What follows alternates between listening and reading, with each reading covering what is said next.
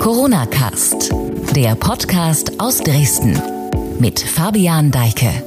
Maske AD, 2G und 3G auch. Bei der Quarantäne, die für Infizierte ab Mai freiwillig werden sollte, gibt es kurz nach Fassen dieses Plans eine Wende.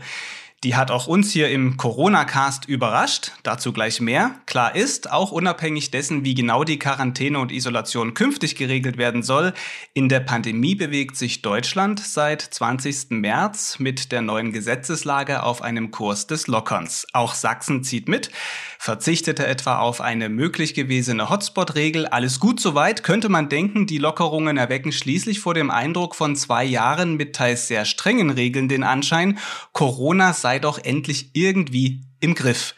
Denn warum sollten Regeln, die zum Schutz der Allgemeinheit aufgestellt und lange mit vielen Entbehrungen durchgehalten wurden, leichtfertig fallen? Den Lockerungen gegenüber stehen jedoch immer noch täglich deutschlandweit Neuinfektionen von um die 200.000 Fälle. Labore gehen von einem hohen Grad der Untererfassung, also einer hohen Dunkelziffer aus und um die 200 Menschen sterben nach wie vor im Zusammenhang mit einer nachgewiesenen Infektion und das täglich. Wird die Pandemie jetzt also zur Privatsache, trotz bekannter Risiken und Nebenwirkungen? Dieser Frage gehen wir in dieser Folge Coronacast bei sächsische.de nach. Ich bin Fabian Deike und spreche darüber mit Sachsens Sozialministerin Petra Köpping von der SPD, zuständig für Gesundheit. Hallo, ich grüße Sie. Ja, schönen guten Tag. Frau Köpping, wir haben gestern Nachmittag ein längeres Interview geführt da haben wir über den Beschluss der Gesundheitsministerkonferenz von Montag gesprochen. Dieser hatte ein Ende der Quarantänepflicht ab Mai vorgesehen. Es sollte alles freiwillig werden. Bundesgesundheitsminister Lauterbach kündigte wenige Stunden später nach unserem Podcastgespräch hier, äh, also kündigte an, diesen Beschluss zu kassieren und räumte ein, das sei ein Fehler gewesen. Zunächst danke, dass Sie heute Mittwochmorgen, also kurz danach, gleich wieder Zeit für mich haben. Wie beurteilen Sie denn diese überraschende Wende? Naja, zwei Korrekturen vielleicht gleich zu Beginn. Es gab keinen Beschluss der GMK, sondern das äh, RKI hat uns äh, informiert, wie die neuen Quarantäneregelungen für Deutschland aussehen könnten. Der Wunsch der Gesundheitsminister war, das haben wir gestern auch schon besprochen, dass wir das ab Mai machen, also noch ein Stück Luft bekommen und nicht ab sofort, damit die Zahlen, wie sie auch in Sachsen äh, tatsächlich sind, weiter sinken können. Das war das eine. Und wir haben die Frage gestellt, was vor allen Dingen bei den positiv getesteten, ob das der richtige Weg ist und wenn jemand verantwortungsvoll sagt nach der gestrigen Regelung des RKI, äh, wir, er soll sich freiwillig in Quarantäne begehen, wie dann seine Arbeitsentgeltvorzahlung aussehen soll. So, und insofern bin ich sehr froh, dass äh, Herr Lauterbach an dieser Stelle einen Rückzug gemacht hat und gesagt hat, nein, positiv getestet werden weiter verbindlich äh, in Quarantäne gehen müssen für fünf Tage. Auch das war ein Vorschlag des RKI, die Quarantänezeit zu verkürzen. Das halte ich auch für richtig. Und diejenigen, die ohnehin Symptome haben oder krank sind, die werden auch länger zu Hause bleiben und die werden ja auch ganz normal krankgeschrieben kein Beschluss, aber trotzdem eine sehr öffentlichkeitswirksame Aussage war das ja dann trotzdem nach dieser Gesundheitsministerkonferenz am Montag. Der öffentliche Druck in den letzten beiden Tagen war sicher wahrnehmbar groß. Epidemiologen haben den Quarantänebeschluss als verfrüht und fahrlässig angesehen, weil Omikron in dem Subtyp BA2, der jetzt vorherrschend ist, zwar mild, aber unheimlich ansteckend ist. Deutschlands größter Sozialverband VDK wählte noch drastischere Worte und sprach von einer menschengefährdenden Politik, wenn das denn so gekommen wäre mit der freiwilligen Quarantäne ab Mai. Was hat Ihrer Meinung nach den Ausschlag gegeben, konkret, dass es jetzt dann doch anders kommt? War es der öffentliche Druck? Na, ich hatte gestern auch eine, äh, äh, eine Diskussionsrunde unter anderem mit Bundestagsabgeordneten der SPD-Fraktion. Also auch die Fraktionen haben das sehr kritisch gesehen. Vor allem diesen einen Punkt. Man muss es ja immer auf diesen Punkt reduzieren. Was ist mit den positiv Getesteten, die keine Symptome haben? Nochmal, die positiv Getesteten mit Symptomen, die werden ja ohnehin krankgeschrieben. Das war auch in der alten Festlegung so geregelt. Aber die, die keine Symptome haben, wo das AKI uns gesagt hat, dass die Ansteckungsgefahr dieser Menschen sehr gering wäre, ähm, der ist kassiert worden von Herrn Lauterbach. Und das hat auch die, die Bundestagsfraktion offensichtlich mit ihm am Nachmittag so diskutiert. Und insofern gab es ganz viele, die gesagt haben, ist denn das der richtige Schritt? Wie übrigens die GMK ja auch. Sie hat ja auch genau an dieser Stelle die Frage gestellt ähm, und hat gesagt, RKI, ist das wirklich der richtige Weg? Und deswegen glaube ich schon, dass die vielen Kritiker Einfluss genommen haben, dass Herr Lauterbach diese Regelung ändert. Nun sitzen beim RKI auch Experten und da kam dieser Vorschlag. Ähm, denken Sie, dass dieser Vorschlag einer so gearteten Quarantäne, die jetzt ab Mai kommen sollte, dann irgendwann zu einem späteren Zeitpunkt kommt? Wann wäre denn der Zeitpunkt? Das weiß ich nicht, weil die äh, Pandemie, und das ist ja immer das, was wir ähm, nicht verlässlich sagen können, wie sie sich entwickelt. Haben wir in, in Kürze eine neue Variante, die vielleicht so schnell ist wie Omikron, aber vielleicht so gefährlich wie Delta. Das wissen wir einfach alles nicht. Und deswegen machen solche Zukunftsausgaben, Aufgaben, dass man vielleicht sagt, ja, dann kommt es halt im Juni oder dann kommt es im Juli, die kann man heute nicht treffen. Und das ist auch richtig, dass man sie nicht trifft, äh, weil einfach die Pandemie keinen geradlinischen Verlauf nimmt, sondern ähm, durch, durchaus immer wieder neue Varianten hervorbringt. Einfache Formulierung. Sehen Sie die Diskussion damit jetzt vom Tisch? Also für diesen Punkt hoffe ich ja. Ähm, wir äh, als Gesundheitsminister sind natürlich auch ein Stück weit verärgert, das kann man schon sagen, weil wir uns natürlich auf das RKI als unsere oberste Wissenschaftsbehörde durchaus verlassen. Und deswegen widerspreche ich so ein Stück weit Herrn Lauterbach, dass es nur um die Entlastung der Gesundheitsämter ging, sondern wir hatten eine Empfehlung des RKI. Also das muss man immer deutlich machen. Die Gesundheitsämter werden auch entlastet, indem sie für alle anderen, also für die Menschen, die eine, äh, die als äh, Kontaktperson da sind, ähm, keine äh, Quarantänebescheinigung mehr ausstellen muss, das ist auch schon eine Entlastung. Also insofern nur zu sagen, wegen der Entlastung der Gesundheitsämter wurde diese Empfehlung gegeben, das war so nicht. Das RKI hat uns gesagt, aus wissenschaftlicher Sicht, dass das möglich wäre, keine Quarantäne auszusprechen. Also schieben Sie so ein bisschen die Schuld jetzt oder den schwarzen Peter zum RKI? Nee, das hat mit schwarzen Peter nichts zu tun. Die ganze Pandemie über äh, äh, nehmen wir tatsächlich unsere wissenschaftlichen Beratungen ernst. Und äh, das ist doch eine wichtige Frage. Wir haben ein großes Institut, äh, ob das das Paul-Ehrlich-Institut ist oder das RKI. Und wenn die uns Empfehlungen geben, wie man mit der Pandemie umgehen kann, müssen die auch verlässlich sein. Also es hat nichts mit schwarzen Peter zu tun, sonst würden wir uns ja solche Wissenschaftler gar nicht in die äh, GMK holen, sondern tatsächlich mit Empfehlungen, die von Wissenschaftlern ausgesprochen werden. Und am Ende sicherlich auch eine Bewertung der Sache. Die Debatte um die Quarantäneregeln, sie reiht sich aber unabhängig davon, wie das jetzt gelaufen ist, in den letzten beiden Tagen ein in eine Reihe an äh, Lockerungsschritten. In Sachsen gelten seit dem 3. April bis auf einige Basisregeln keine Corona-Maßnahmen mehr. Umgekehrt arbeiten aber Labore nach wie vor am Limit. Auch wenn die Zahlen jetzt wohl etwas rückläufig sind, es sind immer noch enorm hohe Ansteckungszahlen, die verzeichnet werden. Bei aller Freude über so manche Erleichterung im Alltag, die man spürt, viele Menschen sind trotzdem irritiert und fragen sich jetzt, wie passt das alles zusammen, lockern in Anbetracht eines zuvor nie dagewesenen Infektionsgeschehens? Ja, das eine, was wir in Sachsen gemacht haben, auch hier wieder, das passt auch zu dem, was wir gerade diskutiert haben, ist, dass wir uns hier wissenschaftliche Expertise rangeholt haben. Das heißt, wir haben uns durch die Universität Leipzig, Herrn Professor Löffler, Löffler. Äh, eine Expertise geholt und haben gesagt, er möchte uns bitte eine Prognose machen, damit wir abschätzen können, ob wir mit den Basismaßnahmen unserer Corona-Schutzverordnung über die nächsten drei bis vier Wochen kommen. Und genau diese Expertise haben wir uns eingeholt und die sagt genau das aus, was wir in Sachsen erleben, dass die Zahlen der Infektionen sinken und dass auch die Belegung in den Krankenhäusern auf Normalstationen und auf Intensivstationen sinkt. Auch die Prognose vom heutigen Tag für die nächsten 14 Tage sagt ganz klar aus, dass es weiter diesen Trend nach unten gibt, dass also die Belegung der Betten in den Normalstationen weiter sinkt, was um die 1000 und auf den Intensivstationen um die 100. Das heißt, die Prognose, die wir uns haben anfertigen lassen, um eine gute Entscheidung für die Corona-Schutzverordnung zu treffen, die tritt, die tritt ein. Vielleicht finden wir noch Zeit, in diesem Gespräch nochmal genau über diesen Punkt äh, Kliniken zu sprechen. Ähm, das Ende der Maßnahmen kommt aber unabhängig davon, wie vielleicht jetzt auch die Situation, in die sich im Prognosetool in Sachsen darstellt, zu einem Zeitpunkt, wo bundesweit nach wie vor 200 Menschen jeden Tag im Zusammenhang mit einer Infektion sterben. In Sachsen sind es immer so um die 20 pro Tag. Am Dienstag waren es sogar 57, die gemeldet worden sind.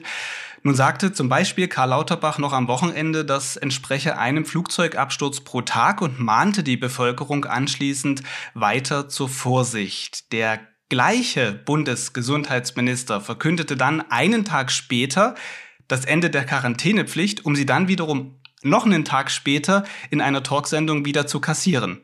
Zwei Fragen dazu. Sind 200 Tote pro Tag, also hochgerechnet rund 70.000 im Jahr, die Normalität, auf die sich die Politik jetzt geeinigt hat? Und zweite Frage, wie glauben Sie, sollen Menschen bei derart bipolarer Kommunikation mit maximaler Lockerung einerseits und dringende Aufforderung zum Einhalten der zuvor wiederum zurückgenommenen Schutzmaßnahmen andererseits Maß und Mitte finden. Ja, also das eine, was Karl Lauterbach immer wieder an der Stelle gesagt hat, ist ja, dass man eine gesundheitliche Bewertung vornimmt und eine juristische. Und er hat eingeschätzt, gemeinsam mit dem Bundesjustizminister, dass er die, äh, das Infektionsschutzgesetz nur in dem Rahmen, wie es verabschiedet worden ist, verabschiedbar ist. Und die gleiche Wertung müssen wir übrigens im Land auch vornehmen.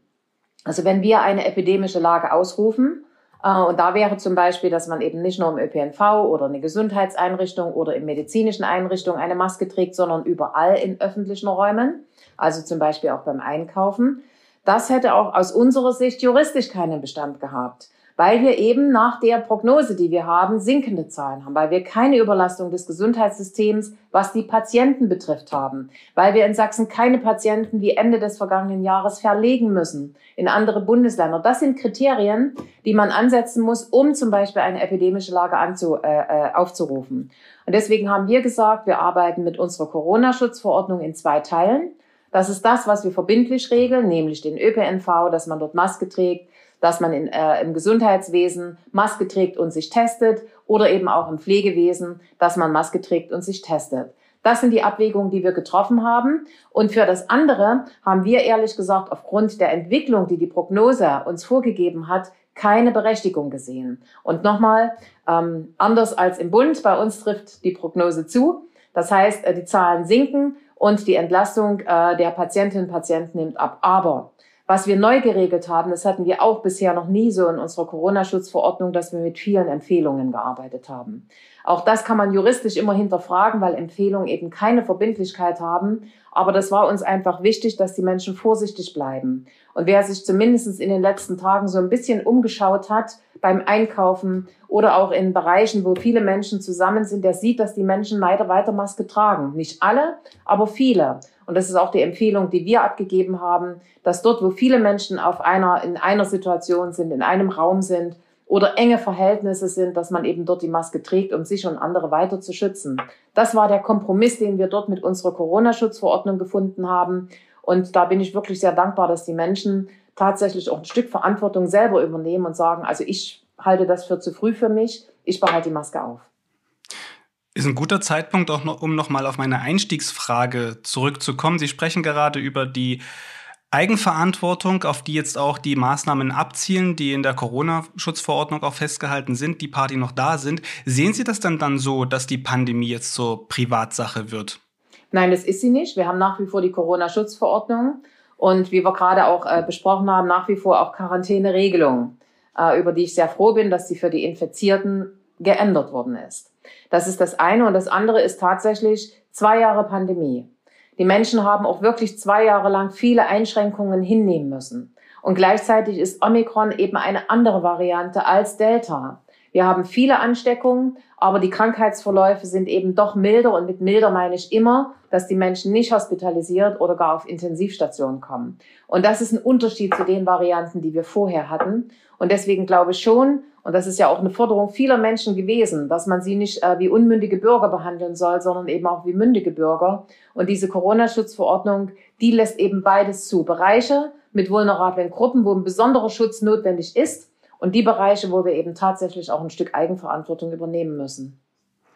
Eigenverantwortung bedeutet aber auch, dass man die Entscheidung darüber, wie man sich in Alltagssituationen verhält, ja den Menschen selbst überlässt. Damit steigert sich ja auch, wenn eben dann der ein oder andere eben sagt, ich trage die Maske nicht mehr, steigert sich ja auch die Gefahr von einer Verbreitung von Infektionen. Und das trifft ja dann in der Summe gesehen doch wieder auch vulnerable Gruppen. Entweder diese Menschen isolieren sich dann komplett, dann sie werden halt letztlich isoliert, oder sie setzen sich dieser Gefahr aus. Ich spreche nochmal an, 200 Tote pro Tag in Deutschland aktuell. Und der Großteil dieser Toten ist älter als 60 Jahre, zählt also zu dieser vulnerablen Gruppe. Ja, da haben wir mehrere Maßnahmen unternommen, eben auch in Sachsen, gerade für die über 60-Jährigen, weil ich bin völlig Ihrer Meinung, jeder, der an Corona verstirbt oder mit Corona verstirbt, ist einer zu viel. Weil wir heute tatsächlich andere Möglichkeiten haben als zum Beispiel vor zwei Jahren. Da hatten wir außer, dass wir tatsächlich äh, Lockdowns verabschieden mussten, kaum Möglichkeiten. Jetzt haben wir das Impfen, wir können die Menschen schützen, wir können die Masken tragen. Das sind alles Maßnahmen, die ich durchführen kann. Und da bin ich nochmal beim Impfen auch. Bei den über 60-Jährigen hat der Ministerpräsident und ich die über 60-Jährigen ja nochmal angeschrieben. Da haben wir zum Teil natürlich auch ein Dankeschön bekommen, aber viele haben das auch kritisiert, dass wir sie nochmal angeschrieben haben, weil immerhin sind noch 250.000 Menschen in Sachsen über 60 Jahre alt, die noch nicht geimpft sind. Dort haben wir nochmal aufgefordert, auf die Gefahren hingewiesen, darum gebeten, dass man das für sich selber und natürlich für andere diesen Schutz äh, durchführt. Das ist das, was wir eben auch machen können. Und das Zweite, was wir natürlich auch machen, ist, dass wir ganz klar die vulnerablen Gruppen in den Einrichtungen schützen. Und wenn Sie die Verstorbenen in Sachsen anschauen, dann haben wir einen doch einen beachtlichen Teil, der eben in Einrichtungen verstorben ist. Und deswegen ist dort ein besonderer Schutz angesagt. Und ganz ehrlich, wenn ich eine Familienfeier habe und ich habe Personen über 60, die eben zum Beispiel nicht geimpft sind, in meiner Familienfeier zu Gast, dann setze ich die Maske auf. Dann sage ich, ich muss den schützen und ich muss gucken, dass er eben nicht isoliert wird, was Sie gerade gesagt haben, sondern dass ich meinen aktiven Beitrag leiste, um den oder diejenige zu schützen. Weil, diese Gruppe dürfen wir auch nicht vergessen, es auch Menschen gibt, die sich tatsächlich nicht impfen lassen können. Auch diese Menschen gibt es oder die eben nicht so eine hohe Immunität aufbauen können, wie zum Beispiel gesunde oder jüngere Menschen. Wie viel Prinzip Hoffnung steckt denn da dahinter? Naja, wie soll ich sagen? Wir haben so viel gemacht in Sachsen auch, was Impfkampagnen betrifft, die Impfangebote niedrigschwellig vor Ort. Wir hatten bis zu 80 Impfstellen in Sachsen neben den Arztpraxen, neben denen, die alle mitimpfen können, den Krankenhäusern und, und, und. Ich habe viele dieser Impfstationen besucht. Mir ist dann immer relativ zügig gespiegelt worden, dass kaum noch Menschen kommen, dass man die Angebote nicht nimmt. Ich habe mir das in den Landkreisen angeguckt, in den kreisfreien Städten, wie viel die geworben haben, auch für die Impfzentren, für die Impfstationen. Und also, trotzdem steht Sachsen halt immer noch bei 64 Prozent. Ja, ähm, nochmal, äh, aber das ist das, was wir tun können als Politik, dass wir die Angebote machen, dass wir aufklären. Wir hatten Impfberatungsstellen wo man sich hat beraten lassen können. Das haben ja auch Menschen genutzt. Ich will das gar nicht runterreden, äh, weil gerade bei den über 60-Jährigen haben wir ja auch Impfquoten, die wesentlich höher sind als bei den anderen Personenkreisen. Da liegen wir bei über 80 Prozent. Also insofern haben wir ja dort schon eine andere Impfquote. Aber nochmal 250.000 Menschen in Sachsen über 60 sind nicht geimpft. Und die Größenordnung macht mir auch Sorgen. Hm. Aber dafür, Vielleicht das muss man auch deutlich sagen, kann ich nicht die ganze Gesellschaft in Haft nehmen. Und das ist immer der Punkt, äh, über den man eben diskutieren muss. Es ist sehr, sehr viel Rücksicht genommen worden, auch für die Älteren, auch für die vulnerablen Gruppen. Aber dass man jetzt zum Impfen geht, da gebe ich eben der anderen Generation, der jungen Generation noch ein Stück weit was zurück. Indem ich sage, so, ihr habt jetzt für mich, habt auf Diskotheken verzichtet, habt auf viele große Veranstaltungen, auf Kultur verzichtet. Jetzt gebe ich euch was zurück, indem ich mich impfen lasse. Und das ja, da bin ich auch ein bisschen enttäuscht, dass wir doch noch so viele Menschen haben, die nicht geimpft sind. Machen wir einen kurzen Cut. Vielleicht kommen wir noch mal ganz kurz nachher aufs Impfen zu sprechen. An dieser Stelle über ein anderes Thema wird seit Beginn der Pandemie äh, viel diskutiert. Die Maske, sie ist die ja, wirksamste und einfachste Maßnahme, wie Virologen immer wieder betonen, im Kampf gegen die Pandemie, weil man sich selber schützen kann damit, mit einer entsprechenden Maske, aber auch andere Menschen. Nun gibt es in Sachsen, wie in allen anderen Bundesländern, bis auf die, wo Hotspot-Regeln gelten, seit dem 3. April keine Maskenpflicht mehr. Trotzdem ist die Beobachtung beim Einkaufen beispielsweise, die jetzt ich persönlich auch in Dresden gemacht habe, viele Menschen tragen nach wie vor ihre Maske. Wir haben auch bei sächsische.de eine repräsentative Umfrage gemacht. Danach sagen etwas mehr als die Hälfte der Sachsen, sie würden weiter die Maske tragen wollen. Hätten Sie selbst damit gerechnet? Ja, also ähm, die Erfahrung aus den vergangenen Wochen und Monaten ist eben genau die geteilte, die Sie jetzt dargelegt haben in Ihrer Umfrage.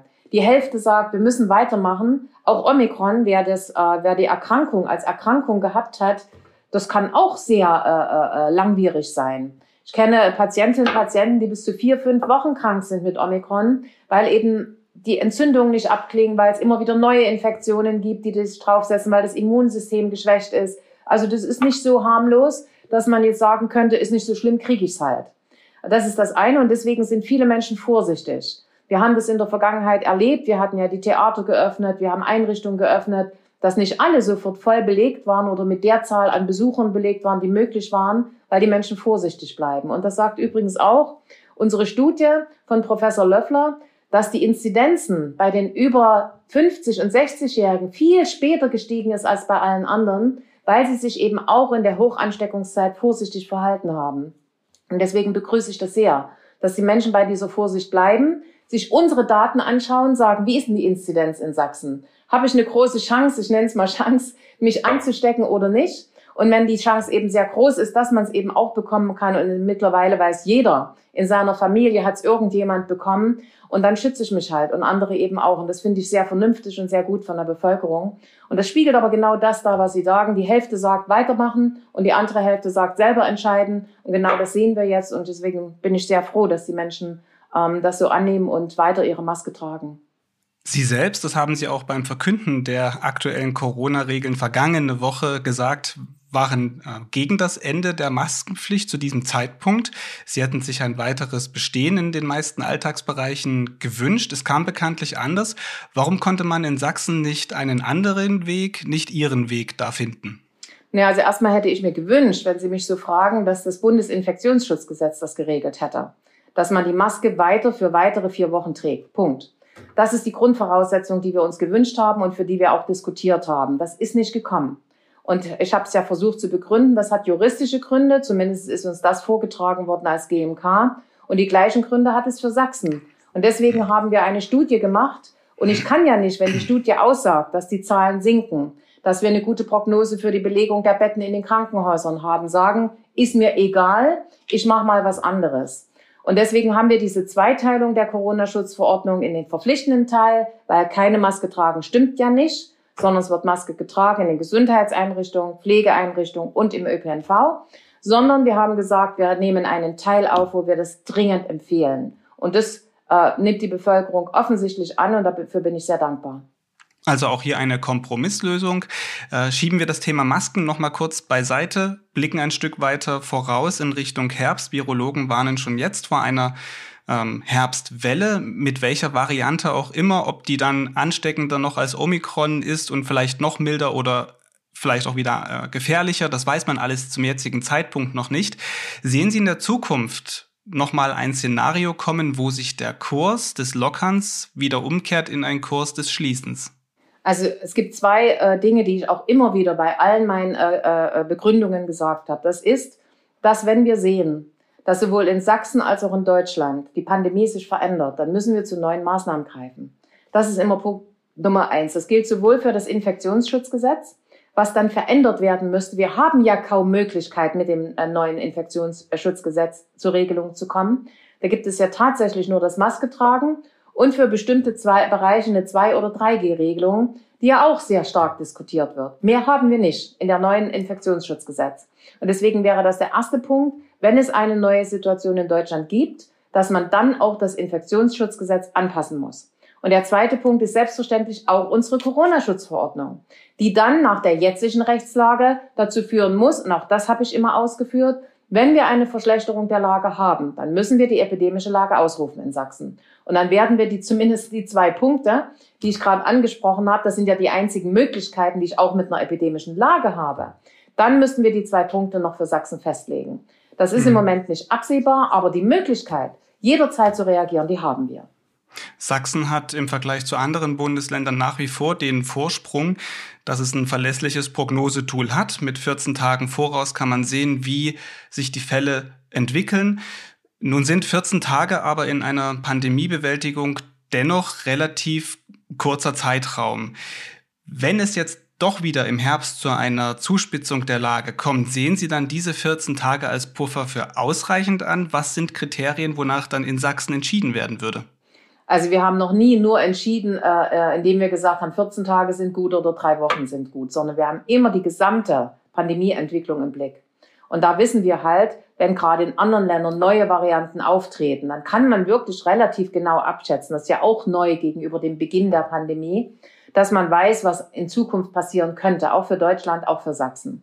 Und genau nach, danach richten wir auch unsere Kriterien aus. Wenn es dann so wäre, dass man eben zum Beispiel eine schnelle Omikron-Ansteckung und eine Delta-Gefährlichkeit hätte, dann muss man selbstverständlich anders reagieren. Da muss man die Bettengröße neu definieren. Da muss man auch zum Beispiel die Abstände, wie weit geht das äh, Prognosetool tatsächlich regeln. 14 Tage sind ja auch nicht aus der Luft gegriffen, auch das müssen wir wissen, sondern das ist immer die Zeit, wo wir genau wissen, hat die Pandemie einen schwierigeren Verlauf oder hat sie das eben nicht. Da sehe ich das sehr deutlich innerhalb von 14 Tagen, weil eben die Ansteckungszeit und auch die Schwere der Krankheit einen bestimmten Zeitverlauf hat. Vermutlich kann ich das vor drei, vier Wochen gar nicht voraussagen, weil eben diese Ansteckungszeit begrenzt ist. Und das mhm. ist so ein Punkt, da müssen wir dann drüber reden, wenn es soweit ist, wenn man sieht, dass völlig neue Varianten äh, da sind, auf die wir uns einstellen müssen. Da ist alles verhandelbar, da ist alles möglich und wird auch alles diskutiert. In der aktuellen Situation sieht die Prognose ja eher gut aus. Das hatten Sie auch hier schon mal gesagt. Schauen wir auf die aktuellen Belegungszahlen in den Krankenhäusern. Auch wenn in der Corona-Schutzverordnung der aktuellen der Begriff der Überlastung nicht mehr vorgesehen ist. Die Kliniken arbeiten trotzdem unter hoher Last. Absolut. Wie kann sich die Situation jetzt entspannen? Also absolut. Ähm, es ist nicht die Patienten, die die hohe Last organisieren, sondern wir haben hohe Ausfälle, Personalausfälle, sowohl in den Kliniken als auch in den Pflegeeinrichtungen, weil eben auch das Klinikpersonal natürlich positive Fälle hat, wo die Menschen nicht arbeiten gehen können. Und das war ja auch in der äh, Quarantäneregelung des RKI so vorgesehen, dass das bleibt. Dass also Menschen, die positiv getestet sind, die in Kliniken arbeiten, die im Gesundheitswesen arbeiten, die in Pflegeeinrichtungen arbeiten, weiter in Quarantäne müssen. Also das hat ja die Regelung ohnehin bei sich. Was neu ist, ist, dass es nicht zehn Tage, sondern fünf Tage Quarantäne gibt. Das kann eine Entlastung sein, weil wenn die Menschen wieder gesund sind, sich nach fünf Tagen freitesten äh, können, hat das auch eine Entlastung fürs Personal in den Kliniken, was es mit sich bringt. Also insofern mhm. ist da schon eine Regelung da, wo es eine Entlastungssituation gibt. Und das ist übrigens auch eine Forderung, die wir hatten als Gesundheitsminister, dass wir gesagt haben, bitte prüft doch mal, ob die Quarantänezeit, und das ist ein Beschluss gewesen, Quarantänezeit von zehn Tagen verkürzt werden kann. Und das war einer der Punkte, den wir gesagt haben, um genau in den Bereichen die Personalsituation ein Stück weit äh, zu entlasten. Und das Zweite mhm. ist natürlich ganz klar, dass wir nach wie vor, und das ist nicht neu im Pflegebereich, ähm, um Personal ringen müssen. Dass wir quasi wirklich äh, Personal gewinnen müssen für die Einrichtung. Dazu gehört, und da bin ich auch sehr dankbar, dass es diesen Pflegebonus nochmal geben wird in diesem Jahr zum zweiten Mal für diese angespannte, schwierige Situation aber eben auch das Werben für äh, die Pflegekräfte selber, dass wir also dort nicht nur sagen Dankeschön, sondern dass wir wirklich sagen, äh, wir können erleichtern, indem wir mehr Personal in Kliniken und Krankenhäusern haben. Sie sprechen es gerade an, die Belastung für Angestellte in medizinischen Berufen. Sie ist seit zwei, Jahr, zwei Jahren enorm hoch. Es gibt diese Entlastungen oder diese, ja, diesen Finanzbonus, der ja positiv ist. Es gibt aber auf der anderen Seite eben auch in diesem Jahr gibt es diesen Finanzbonus wieder. Auf der anderen Seite gibt es aber auch in diesem Jahr seit 16. März die sektorale Impfpflicht. Die ist auch nochmal auferlegt dieser bestimmten Gruppe Menschen. Die, die ohnehin schon eine Verantwortung tragen, tragen jetzt noch mehr Verantwortung. Diese Impfpflicht, sie hat zum Ziel, wie so viele Maßnahmen verständlicherweise, den Schutz vulnerabler Gruppen. Sie führt aber in den Belegschaften zu großer Unsicherheit, in Teilen auch zu Spannungen. Menschen haben Angst um ihren Job teilweise, weil sie sich noch nicht haben impfen lassen oder es auch für sich abwählen. Wie motivieren Sie denn medizinisches Personal in den nächsten Wochen und Monaten im Hinblick auf eine Herbstwelle? Also das eine, was wir in Sachsen äh, getan haben und auch tun mussten, war, dass wir über die einrichtungsbezogene Impfpflicht selbstverständlich die Versorgungssicherheit gestellt haben. Dass wir gesagt haben, eine Einrichtung muss abwägen, ob sie auf Personal tatsächlich verzichten kann und damit die Versorgungssicherheit gewährleistet ist. Das war die oberste Priorität, die wir in Sachsen gesetzt haben und das ist, äh, zählt nach wie vor. Aber trotzdem, und das ist wirklich äh, keine gute Entwicklung, gibt es Spannungen innerhalb des Personals zwischen den Geimpften und den Nicht-Geimpften.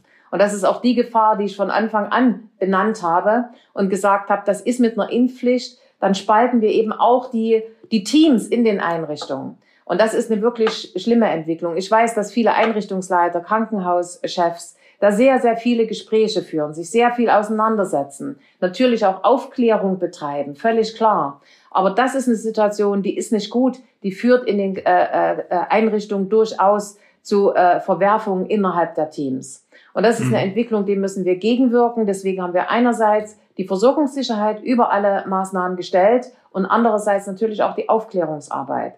Also unsere sächsische Impfkommission zum Beispiel mit Herrn Dr. Grünewald macht regelmäßige Schalten, wo sie Mediziner und medizinischem Personal äh, Fragen beantworten, Hinweise geben, auch nochmal aufklären, weil es nach wie vor viele Unsicherheiten gibt und das ist einer der Wege, den wir eben gehen können, dass wir also dort diese Verwerfung, die es in den Einrichtungen gibt, und das wird mir von vielen gespiegelt, dass wir das ein Stück weit abmildern können. Nun gilt dieses Gesetz der sektoralen Impfpflicht nur bis zum Jahresende. Sie beschreiben hier gerade, dass sehr, sehr viel Arbeit nötig ist im Gespräch mit den Angestellten, äh, im Gespräch auch vielleicht innerhalb der Teams, damit dort Wogen geglättet werden. Ähm, in Anbetracht der Lockerungen für weite Teile der Gesellschaft und auch dem Kippen der Impfpflicht ab 18, so wie es am Montag äh, im Bundestag äh, sich abgezeichnet hat und heute ist ja dann noch die Abstimmung für eine Impfpflicht ab 60. Äh, sehen Sie da überhaupt eine Grundlage für eine Verlängerung dieser sektoralen Impfpflicht über 2022 hinaus? Naja, das ist wieder diese Kaffeesatzleserei. Wenn ich heute sage Nein, was ich im Moment auch glaube, kann sich durch veränderte Situationen durchaus auch da etwas verändern. Ich glaube, im Moment gibt es die Grundlage eben nicht, weil wir eben eine veränderte Variante haben, weil auch die sektorale Impfpflicht unter anderen Voraussetzungen beschlossen worden ist. Wir hatten damals Delta, äh, weil wir mittlerweile wissen, dass drei Impfungen zum Beispiel notwendig sind. Das sind alles Fragen, die man klären muss, auch bis zum Jahresende. Und deswegen wage ich heute keine Prognose. Ob sie am Jahresende ausläuft, so wie es ja im Moment vorgesehen ist, oder ob es eine äh, Verlängerung, Veränderung der Varianten gibt, das weiß ich einfach heute nicht. Also kann man festhalten, dass der Schaden durch diese sektorale Impfpflicht einfach groß ist dann im Zweifel. Also der Nutzen ist auch groß, weil sich doch auch in unseren äh, medizinischen und äh, Pflegeeinrichtungen viele haben impfen lassen. Und Impfen ist nach wie vor die sicherste Möglichkeit, vor schweren Erkrankungen sich zu schützen oder eben gar vor dem Versterben. Wir haben ja vorhin auch über die Verstorbenen geredet. Das bleibt. Ähm, was sie aber nicht leistet, diese Impfpflicht in den äh, Einrichtungen, ist die Ansteckungsgefahr. Auch das ist ja eine neue Erkenntnis. Bei Delta war das auch gegen die Ansteckung noch eine relativ sichere Variante. Das ist bei Omikron nicht. Und deswegen muss dort nachgebessert und nachgearbeitet werden. Und was mich besonders beschäftigt, ist eben die Verwerfung innerhalb der Teams. Also das macht mir Sorgen, dass also dort wirklich äh, Menschen, die vorher vielleicht sogar befreundet waren, gar nicht mehr miteinander reden, dass man dort wirklich äh, Verwerfungen hat, das äh, bescheinigen mir die Leiter der Einrichtung und das ist keine gute Entwicklung. Und da muss man wirklich Nutzen und Schaden ein Stück weit miteinander abwägen. Nun ist die generelle Impfpflicht, ich sagte es gerade eben schon am Montag, äh, vom Tisch gewesen oder ja, wird so nicht mehr zur Abstimmung kommen. Die generelle Impfpflicht ab 18, sie sei nicht umsetzbar. Die Befürworter im Bundestag stoppten entsprechend diesen Vorstoß. Jetzt am Donnerstag wird neu abgestimmt. Eine Kompromisslösung steht zur Debatte. Die Pflicht soll für Menschen ab 60 Jahren beschlossen werden. Wie sind Ihre Position dazu? Ja, ich weiß es nun auch seit gestern, weil bis dahin gab es ja die zweite Variante ab 50, seit gestern Abend ab 60. Ähm, ich habe nach wie vor eine sehr äh, differenzierte äh, Meinung zur Impfpflicht, weil ich stelle mir andere Fragen. Ich stelle die Fragen, wie setze ich denn das um? Eine Impfpflicht ab 60, was mache ich denn mit Menschen? Wir haben nochmal vorhin gesagt, 250.000 ungefähr in Sachsen würde das betreffen. Wie setze ich denn diese Impfpflicht um? Welche Mittel habe ich denn? Welche Instrumente? Wenn jemand, der gar nicht mehr arbeitet und zu Hause sitzt, sagt, nö, mache ich nicht. Das, das sind Fragen, die ich nicht beantwortet habe.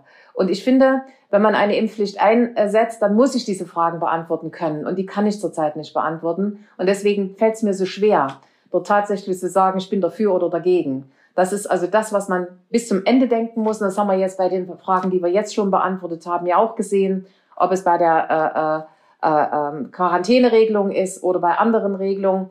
Äh, ich muss die Fragen bis zu Ende beantworten können. Das kann ich hier einfach noch nicht. Gibt es denn Instrumente, die, die zur Diskussion stehen? Nein, ich kenne sie nicht. Und das ist äh, genau meine Sorge, die ich habe. Und das ist ja auch im Bundestag. Ich habe die erste Lesung der Impfpflicht sehr genau verfolgt, weil ich wissen wollte, was auch die Abgeordneten für Argumente haben. Und da ist die Frage der Umsetzung eine wichtige Frage gewesen. Von der Notwendigkeit her muss ich auch sagen, wir wissen ja noch nicht, welche Variante im Herbst kommt.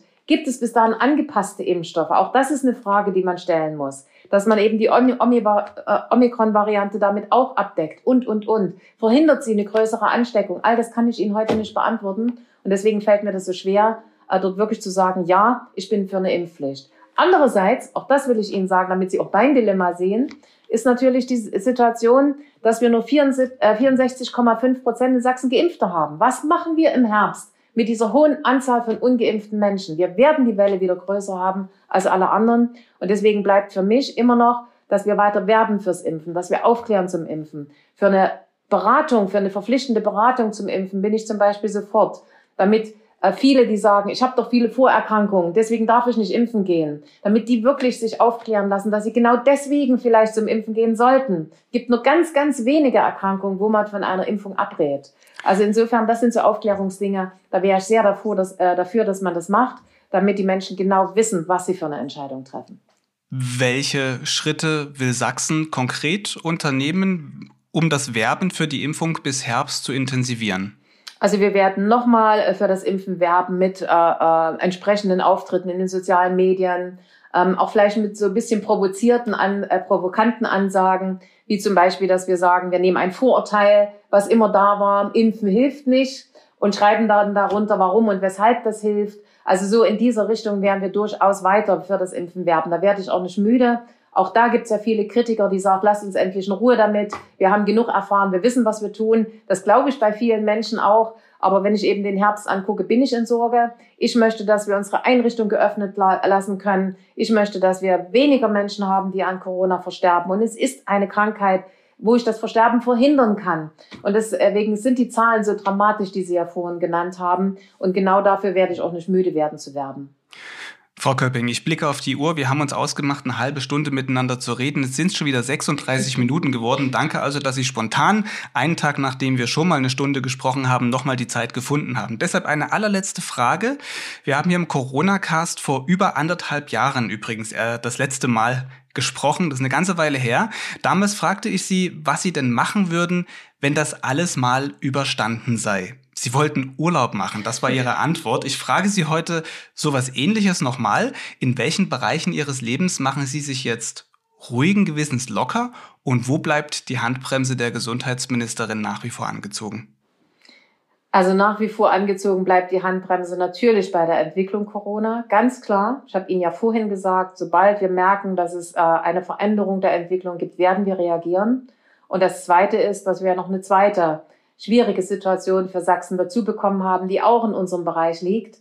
Das ist das Bereich, der Bereich der Integration der geflüchteten Menschen, die eben jetzt auch aus der Ukraine kommen. Das wird nochmal eine große Aufgabe, wo wir die ehrenamtlichen, die staatlichen Strukturen miteinander vernetzen wollen und wo wir vor allen Dingen in der Absicht den Menschen, die kommen, schnell ein Ankommen äh, organisieren wollen, dass sie wissen, dass sie hier in Sicherheit sind, dass sie äh, willkommen sind in Sachsen und dass sie eben auch die entsprechende Unterstützung bekommen, um anzukommen. Das ist eine nächste Aufgabe, die steht. Insofern ist das mit dem Lockermachen für mich so ein bisschen eine Sache, weil die nächste große Aufgabe auch nicht einfach wird. Und insofern bleibt es dabei, es bleibt ein wichtiges und anstrengendes Ressort. Es bleiben auch bewegende Zeiten. Frau Köpping, vielen Dank für dieses Gespräch hier am Mittwochmorgen und Ihnen einen schönen Tag. Herzlichen Dank. Ja, soweit Sachsens Sozialministerin Petra Köpping zur Debatte um die Quarantäneregel, der möglicherweise Impfpflicht ab 60 und dem weiteren Kurs in der Pandemie. Zum Ende dieser Folge jetzt wie immer noch ein kurzes News-Update, wo ich zwei der gerade eben schon besprochenen Punkte nochmal kurz zusammenfasse.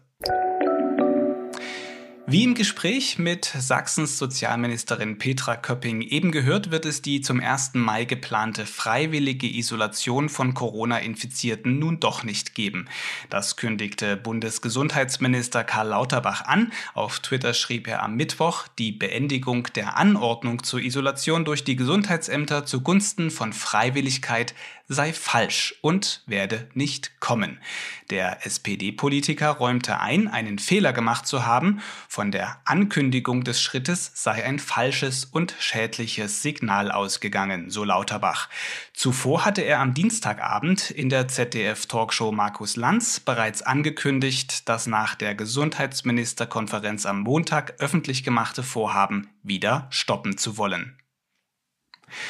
Am Donnerstag entscheidet der Bundestag über eine generelle Impfpflicht für eine bestimmte Altersgruppe. Wie das Redaktionsnetzwerk Deutschland berichtet, wurde ein Kompromiss gefunden. Er sieht eine Impfpflicht ab dem 60. Lebensjahr vor. Sanktionen seien erst ab Oktober vorgesehen. Konkrete Maßnahmen sind gegenwärtig aber nicht bekannt. Neben der Impfpflicht ab 60 soll es zudem eine Beratungspflicht für alle Personen ab 18 Jahre geben. Über das Ergebnis der Abstimmung berichtet im Laufe des Donnerstags sächsische.de ausführlich. Damit geht der Corona-Cast an dieser Stelle zu Ende. Bewegende Zeiten. Es ist gefühlt ein bisschen so wie in der Anfangsphase der Pandemie, als sich die Beschlüsse bzw. die Nachrichtenlage im Stundentakt zu überholen schienen.